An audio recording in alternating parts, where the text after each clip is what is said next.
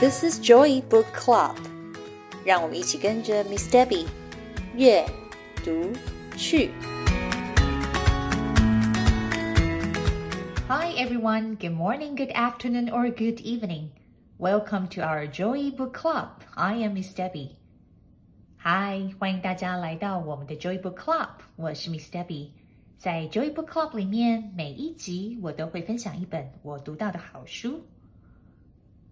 Mouse Shapes is one of the author Ellen Stoll Walsh's concept books. It's a great start to learn about shapes and see how three little mice run away from a scary cat. Mouse Shapes 是由作家 Ellen Stoll Walsh 一系列关于数字、色彩、形状、认知绘本当中的一本。今天的这本 Mouse Shapes 如何发现用不同的形状创造出不同的物体。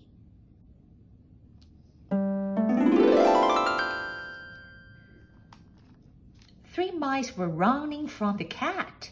Hurry! say Violet. 三只小老鼠正在躲避大猫咪的追捕。其中的一只小老鼠 Violet 说：“快点，快点，快点逃命啊 ！”That's hide and here, said Martin. 小老鼠 Martin 说：“让我们躲在这里吧。” After a while, Fred said, "I think we lost him." 过了一会儿。小老鼠 Fred 松了一口气，说：“哦，我想啊，我们应该已经摆脱了那只大猫咪了吧 ？”Look, we've been hiding in shapes, said Violet. We can make things with them. Here is a square. A triangle on top makes it a perfect house for a little mouse. Violet 看了看四周，说：“大家有没有发现，我们躲在这堆形状里面？我们可以利用这些形状变出不一样的事物哦。 ”你们看看，当我把一个三角形放在一个正方形的上方，是不是就变成了一个完美的小房子？”A triangle and a rectangle make a tree, said Martin. The circle is the sun. Martin 也被吸引了过来，说：“如果我把三角形放在这个长方形的上方，就变成了一棵大树呢。而这个圆形啊，刚好可以当做是一颗圆圆的太阳。” But these triangles are different, said Fred. Triangles are tricky, said Violet. But any shape with three sides is a triangle. 但是你有没有发现， 当成房屋屋顶的三角形，跟当成大树的三角形长得不太一样呢？一个顶角宽宽大大的，一个顶角窄窄小小的。Fred 提出了一个很好的问题哦。Violet 告诉 Fred。三角形也有很多种类，不过啊，任何由三个边、三个角所构成的形状都是三角形。Fred put two circles on a rectangle. It's a wagon for the little mouse in the house, he said. Two diamonds make a book for the little mouse to read, said Violet. Fred 拿了两个圆形，放在了一个长方形的下方。你们看， 我帮我们做了一台小拖车哦。Violet 继续拿着各种形状拼拼凑凑。我发现呐，把两个菱形放在一起，就像是一本我们正在阅读打开的书本。Here is one oval. two circles, and eight triangles, said Martin, and it's a fish. Watch out! The cat likes fish, say Violet. Martin 则拿了一个椭圆形，两个圆形，还有八个三角形。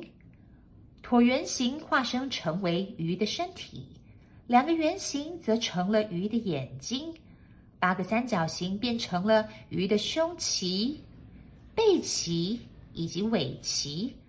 Violet 在一旁担心地说：“小心啊，大猫咪要来了！大猫咪最喜欢吃鱼了呢。”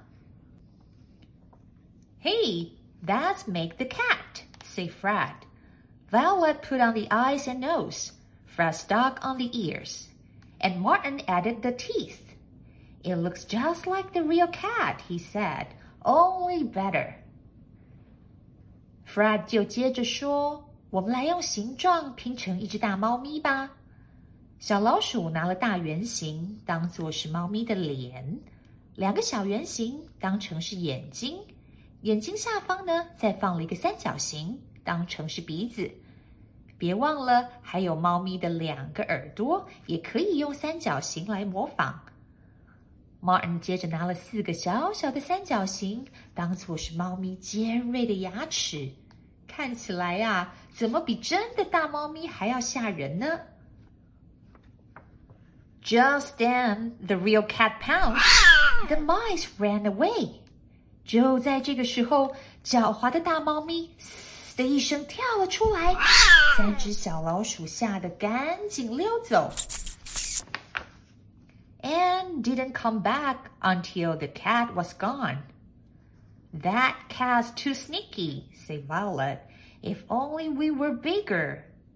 I have an idea, said Fred. 三只小老鼠躲藏了好久。一直到确定大猫咪不见踪影，才敢发出声音。Violet 说：“这只猫咪实在太狡猾了，怎么办呢？”Fred 大声的说：“嘿嘿，我有一个好主意哦。” The clever mice got to work. Soon they made three big, scary mice. 三只聪明的小老鼠马上开始工作。他们用了好多的形状：圆形 （circle）、三角形 （triangles）、长方形 （rectangles）、正方形 （square），组合成了三只又高大又吓人的老鼠。And surprise the cat！终于呀，把这只大猫咪给吓跑了。The cat ran away fast. What a scaredy cat, said Violet. Now what can we make for the little mouse in the house? It's time for lunch, said Fred. That's making some Swiss cheese. 大猫咪一溜烟的跑走了。Violet 说：“现在我们还可以来做些什么呢 ？”Fred 说：“现在是吃午餐的时间了，我们可以来做一点 cheese。”当做中餐。So they did。大家想想看，cheese 是什么形状呢？是不是一个长长的三角形，中间还有圆形的洞洞呢？你们猜对了吗？I hope you guys enjoy reading with me today. Mouse shapes.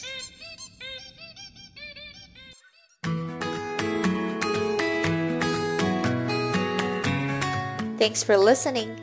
If you enjoyed this episode and you would like to help support the Joy Book Club, please share it with others or post about it on your social media.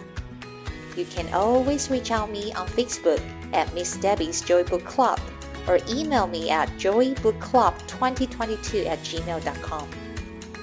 谢谢你们今天和 Miss Debbie 一起读书，别忘了订阅 Joy Book Club 的频道。如果有任何的问题，欢迎你们 email 给我。 或者是到 Facebook 上面搜寻并加入 Miss Debbie's Joy Book Club，就可以找到我了。I will see you next time. Bye.